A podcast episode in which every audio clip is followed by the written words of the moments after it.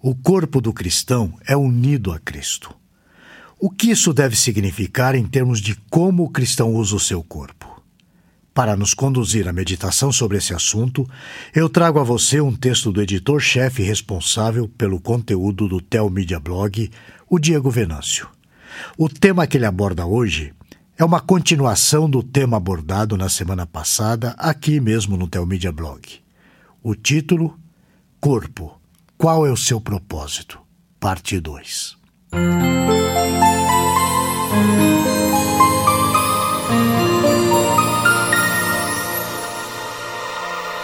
Na última semana, examinamos como o homem foi criado em unidade, corpo e alma em um único ser. Hoje nós vamos refletir sobre a união mística do corpo do cristão com Cristo. Em 1 Coríntios, no capítulo 6, Paulo nos faz um ensino específico sobre a imoralidade sexual, mas ao mesmo tempo traz uma robusta teologia do corpo. Vamos a esse texto precioso. Todas as coisas me são lícitas, mas nem todas me convêm. Todas as coisas me são lícitas, mas eu não me deixarei dominar por nenhuma delas. Os alimentos são para o estômago, e o estômago para os alimentos. Mas Deus destruirá tanto estes quanto aquele. Porém, o corpo não é para a impureza, mas para o Senhor, e o Senhor para o corpo. Deus ressuscitou o Senhor e também ressuscitará a nós pelo seu poder. Não sabeis que os vossos corpos são membros de Cristo? E eu, porventura, tomaria os membros de Cristo e os faria membros de uma meretriz? Absolutamente não. Ou não sabeis que o homem que se une à prostituta forma um só corpo com ela? Porque, como se diz, serão os dois uma só carne. Mas aquele que se une com o Senhor é um espírito com ele fugir da impureza. Qualquer outro pecado que uma pessoa cometer é fora do corpo, mas aquele que pratica a imoralidade peca contra o próprio corpo. Acaso não sabeis que o vosso corpo é santuário do Espírito Santo que está em vós, o qual tendes da parte de Deus e que não sois de vós mesmos? Porque fostes comprado por preço. Agora, pois, glorificai a Deus no vosso corpo. Eu acabei de ler 1 Coríntios capítulo 6, versículos de 12 a 20. Apesar do sexo ser natural e criado por Deus, com o pecado nós precisamos compreender que não nos relacionamos corretamente com essas coisas. Nós precisamos da revelação de Deus para sabermos como nos relacionarmos corretamente com as coisas e com as pessoas. Todas as coisas me são lícitas. Era uma espécie de ditado popular que os cristãos de Corinto usavam para justificar a sua imoralidade sexual. A palavra grega para imoralidade sexual é porneia, que também significa depravação de costumes, libertinagem. Paulo responde a essa máxima dizendo: mas nem todas as coisas me convêm. E ainda, mas eu não me deixarei dominar por nenhuma delas. Os alimentos são para o estômago. Esse era o argumento que apontava para a naturalidade da relação sexual, assim como o alimento é natural para o corpo. É como alguns dizem nos dias de hoje: Deus criou o sexo, logo, ele não pode ser mal. No entanto, Paulo diz que Deus destruirá tanto o estômago quanto os alimentos. A lição óbvia é que Deus criou todas as coisas puras e perfeitas. Entretanto, o pecado nos tira a capacidade de lidar com as coisas de maneira santa e saudável. Ou seja, o sexo foi deturpado pelo pecado. Aliás, o pecado afetou todo o cosmos. No versículo 13, Paulo diz que o corpo não é para a impureza, e sim para o Senhor, e o Senhor para o corpo. É lindo pensarmos que o nosso Senhor Jesus possui um corpo da mesma natureza que o nosso. Ele é nosso, por assim dizer. Nós participamos da sua natureza. Quando comemos o pão e tomamos o cálice, nós participamos do seu corpo e sangue. Agora vamos examinar esse ponto. O nosso corpo participa de uma união mística com Cristo. Essa é uma verdade poderosa. Nossos corpos participam de Cristo e, ao mesmo tempo, Cristo é nosso. Há uma união entre as nossas naturezas. Essa união não ignora o corpo. A nossa união é inclusive no corpo. Por causa dessa união, eu não pertenço a mim mesmo. Portanto, eu não posso usar meu corpo para a imoralidade. No caso de Corinto, Paulo fala exclusivamente sobre a prostituição.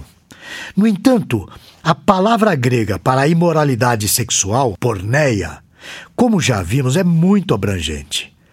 Podemos e devemos aplicar essa ideia de moralidade a tudo o que se entende como prática imoral. Certamente a pornografia existente nos tempos de Paulo era diferente da que existe hoje. Contudo, o princípio é o mesmo. Pornografia é a utilização do corpo que foi feito para uma finalidade santa para uma finalidade pecaminosa. No versículo 15, o argumento de Paulo é irrefutável. Deixe-me fazer uma pergunta. Você levaria o corpo de Cristo para participar de algo que fosse nitidamente imoral? Você levaria Cristo para participar com você? O corpo humano tem uma alta dignidade. O próprio Senhor Jesus se encarnou para participar dessa natureza. Diminuir essa dignidade é subverter o propósito para o qual nós fomos criados. Um dos motivos pelo qual a pornografia e todos os pecados de moralidade devem ser rejeitados é porque eles diminuem a dignidade do ser humano. Rebaixam a sua dignidade, uma dignidade que o próprio Cristo tem. Subvertem o propósito para o qual Deus criou o corpo. A sua humanidade completa, digna, de corpo e alma, da mesma natureza que o nosso Senhor adotou, é diminuída ao sexo como uma máquina. O ser humano, que tem corpo e alma, criado para o propósito de glorificar a Deus, está sendo destruído, humilhado.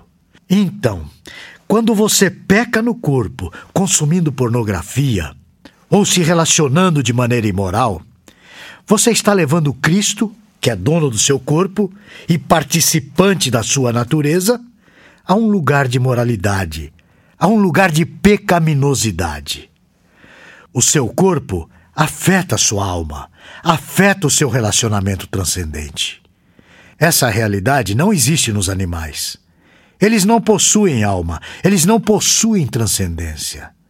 Por isso, é sempre imprópria a comparação da conduta humana à conduta sexual dos animais. O nosso corpo glorifica a Deus quando está cumprindo seu propósito dignamente. Deus nos deu o casamento, o único meio estabelecido por Ele para que a sexualidade seja honrosa é dentro do casamento. O casamento foi instituído lá em Gênesis no capítulo 2. E disse o homem: Esta, afinal, é osso dos meus ossos e carne da minha carne chamar-se-á varoa, porquanto do varão foi tomada. Por isso deixa o homem pai e mãe e se une à sua mulher, tornando-se os dois uma só carne. Ora, um e outro, o homem e sua mulher, estavam nus e não se envergonhavam. Eu acabei de ler Gênesis capítulo 2, dos versículos 23 ao 25.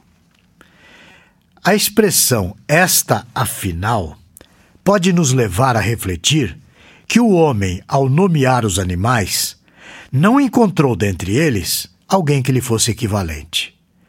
Quando Deus apresenta a mulher, o homem diz: Ah, esta final, como se dissesse, agora sim encontrei alguém como eu, que me é equivalente. Perceba que ele não diz: Esta é minha alma gêmea, a alma que eu estava procurando. Mas ele diz: Osso dos meus ossos, carne da minha carne. Ou seja, da mesma natureza, corpo e alma racional. O final do versículo diz que eles não se envergonhavam por estarem nus. Lembre-se que Deus criou o casamento antes do pecado. O casamento é o meio que Deus criou para que todas as necessidades corporais fossem supridas. Perverter a sexualidade em qualquer de suas características é perverter o plano de Deus. O casamento foi o plano criado por Deus antes da queda. Isso revela tudo sobre a vontade de Deus para o nosso corpo. O casamento entre um homem e uma mulher é o destino ideal para ambos.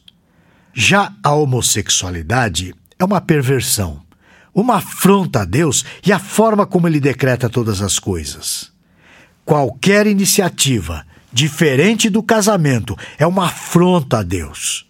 A única exceção é a do celibato, que é o abster-se de relação sexual. Que Deus nos abençoe e nos dê graça para fazermos o que é certo em meio ao mundo que odeia a verdade. Até a próxima semana, se o Senhor o permitir. Esse e outros assuntos você encontra no Teomídia Blog. Lá você poderá ler ou ouvir artigos sobre igreja, teologia, apologética, evangelismo e outros assuntos relacionados com a sua vida cristã. Anote aí o endereço: teomídia.blog.br. Conheça também o Teomídia Cast, presente nos principais aplicativos de podcast para o seu celular. E finalmente, você precisa conhecer a Teomídia, a plataforma de vídeos cristãos por assinatura. E agora com uma novidade: você pode fazer a sua assinatura de graça. É isso mesmo, basta digitar teomídia.com. E lembre-se, Teomídia, conteúdo cristão para o seu crescimento espiritual. Você assiste, quando quiser, onde quiser